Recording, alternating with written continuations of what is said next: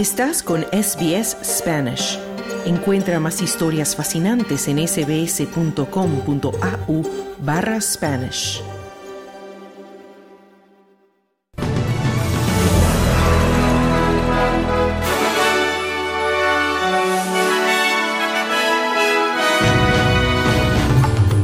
Australia impone sanciones a guardias penitenciarios rusos tras la muerte del opositor Alexei Navalny. La policía de Nueva Gales del Sur busca los cuerpos de una pareja presuntamente asesinada por un oficial en servicio. Marcha en Guatemala exige justicia y atención a las víctimas de la guerra civil. Estos son los titulares de algunas de las principales noticias de este lunes 26 de febrero de 2024.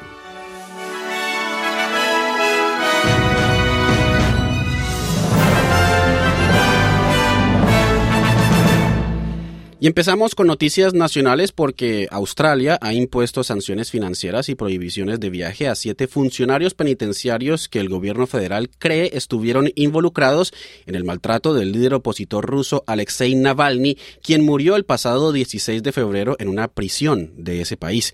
El viceprimer ministro Richard Marles y el ministro adjunto de Asuntos Exteriores Tim Watts han emitido un comunicado conjunto confirmando las sanciones. Afirman que estas medidas son el siguiente paso en los esfuerzos de Australia para responsabilizar a aquellos involucrados en lo que han descrito como, abro comillas, graves violaciones de los derechos humanos del señor Navalny, cierro comillas.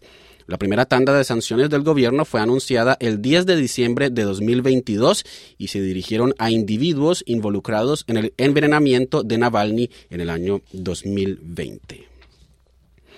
La policía de Nueva Gales del Sur dice que está haciendo todo lo posible para encontrar los cuerpos de una pareja presuntamente asesinada a tiros por un oficial en servicio. El comisionado adjunto Dave Hudson dice que la policía ha identificado una propiedad en Bungonia, ubicada a casi 30 kilómetros al sureste de Goldburn que creen es donde podrían haber sido llevados los dos hombres identificados como Jesse Bird, de 26 años, quien había trabajado como periodista de la cadena TEN, y Luke Davis, de 29 años, auxiliar de vuelo de la aerolínea Qantas. El oficial ha explicado además que están revisando la propiedad minuciosamente, investigando la teoría de que el acusado supuestamente regresó para recuperar los cuerpos y desecharlos en otro lugar. Por eso también se está llevando a cabo una búsqueda en una propiedad rural de Southern Tablelands, a 170 kilómetros al suroeste de Sydney, donde han sido enviados buzos de la policía. Según el comisionado, el hombre acusado de los asesinatos está actuando bajo consejo legal y no ha hablado con ellos sobre la supuesta ubicación de los cuerpos. Um, Seguimos trabajando en esa teoría y obviamente hemos iniciado e investigado de manera significativa al respecto. Puedo indicar que el acusado no ha revelado dónde están Jesse y Luke, ni dónde los ha desechado. Pero nuestra prioridad número uno es localizarlos para brindar a las familias algo de consuelo, decía el comisionado adjunto Hudson. La diputada independiente Helen Haynes ha presentado un proyecto de ley al Parlamento que, según ella, reprimirá el clientelismo político en el procesamiento de subvenciones. Según el proyecto de ley, todas las subvenciones federales deberían tener criterios de selección públicamente disponibles y basarse en el mérito. El proyecto de ley requerirá informes adicionales al Parlamento sobre los criterios de selección de un programa de subvenciones y obligaría a los ministros a explicar al Parlamento si van en contra del Consejo Departamental sobre quién recibe el dinero. Haynes afirma que el clientelismo político no debería permitirse como una característica de la política. Using public money to target certain voters for political gain Utilizar dinero público para dirigirse a ciertos votantes con fines políticos, conocido como clientelismo político, es, en el mejor de los casos, una mala administración y, en el peor, corrupción. Seamos claros, estamos hablando de miles de subvenciones y miles de millones de dólares cada año. El clientelismo político socava la confianza pública en los gobiernos y en los políticos que son elegidos para tomar decisiones en nuestro nombre colectivo, en interés público y para el bien común, decía la diputada Haynes. El Partido Nacional ha confirmado que Barnaby Joyce no estará presente en el Parlamento esta semana, luego de que se conocieran imágenes que muestran al diputado tendido en una calle de Canberra. El ex viceprimer ministro había rechazado previamente las invitaciones para tomar una licencia personal después de atribuir el incidente a la combinación de alcohol con medicación recetada. El líder de los nacionales, David Littleproud, ha dicho a Channel 9 que acepta con agrado la ausencia temporal del diputado en Canberra. I'll take Barnaby on his word. He, he, won't be here this week. He's notified me that he won't be coming to. He's having the week off, which uh, we gave him. Tomaré la palabra de Barnaby. No estará aquí esta semana. Me ha notificado que no vendrá al Parlamento. Se está tomando la semana libre, una oportunidad que le dimos para pasar tiempo con su familia. Y respeto eso. Y espero que haya ido a la iglesia ayer y que solo haya tomado vino de altar, decía el diputado Little Proud.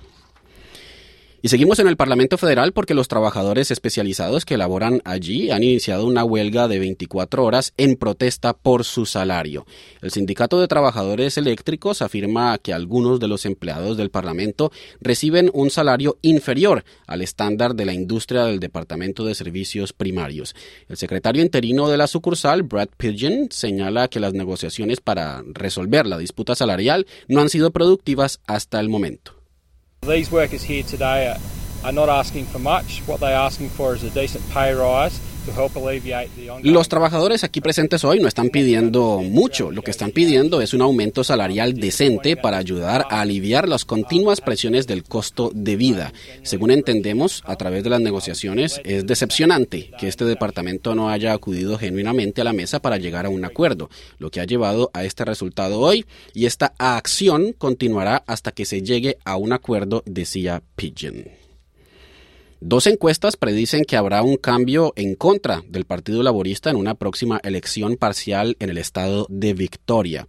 El monitor político Resolve de los periódicos de la empresa Nine y el News Poll del diario The Australian indican que el laborismo ha perdido parte de su ventaja en el voto primario en Dunkley, un escaño en Victoria ocupado por la diputada laborista Peter Murphy hasta su fallecimiento por cáncer de mama el año pasado. Resolve sitúa a la coalición en un 37% frente al 34% del laborismo, mientras que Newspoll muestra a la coalición adelante con un 36% en comparación con el 33% del laborismo. El senador laborista Murray Watt ha restado importancia a las encuestas diciendo que las elecciones parciales siempre son difíciles para los gobiernos en funciones. El fondo de 10 mil millones de dólares propuesto por el ministro federal de Educación Jason Clare, denominado Fondo Futuro de Educación Superior, ha sido criticado por la vicerrectora y presidenta de la Universidad de Monash, Sharon Pickering, quien lo describe como un impuesto burocrático costoso y complicado que afectaría negativamente la capacidad de la universidad para cumplir con los objetivos del informe final del Acuerdo Universitario de Australia de 400 páginas, publicado el domingo y que establece planes para garantizar que al el 80% de la fuerza laboral de Australia reciba calificaciones más altas, ya sea a través de capacitación vocacional, técnica o universitaria para el año 2050. Otros líderes universitarios, como el vicerrector de la Universidad de Sydney, Mark Scott, también han expresado preocupaciones similares calificando la redistribución de ingresos como un impuesto a la riqueza.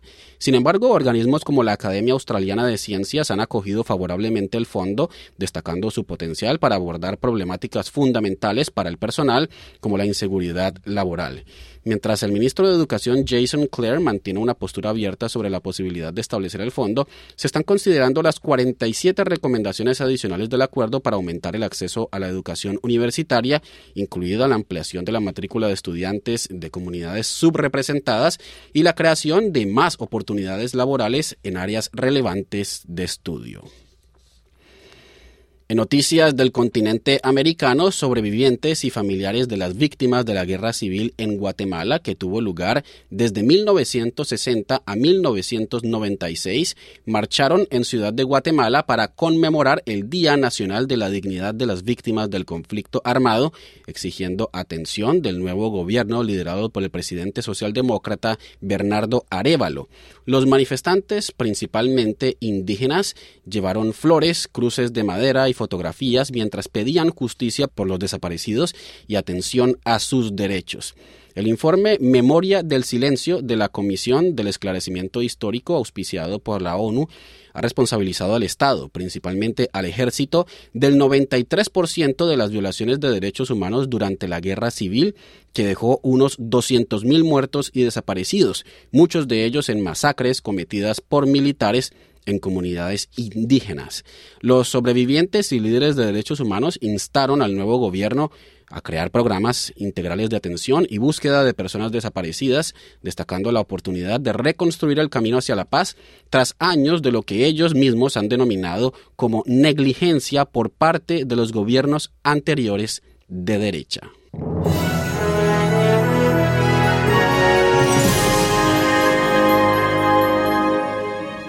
Y en el pronóstico del tiempo para hoy, Sydney presenta una temperatura máxima de 28 grados con algunas probabilidades de lluvias al final del día.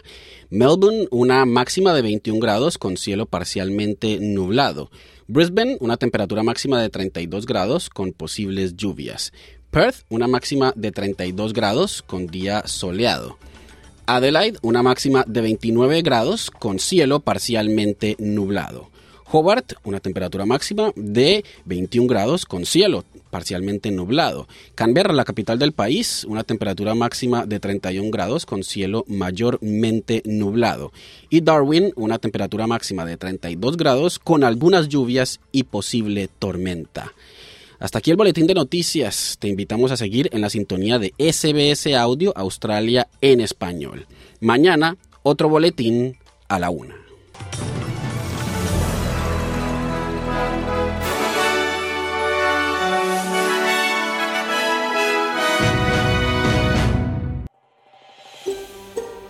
¿Quieres escuchar más historias como esta? Descárgatelas en Apple Podcasts, Google Podcasts, Spotify o en tu plataforma de podcast favorita.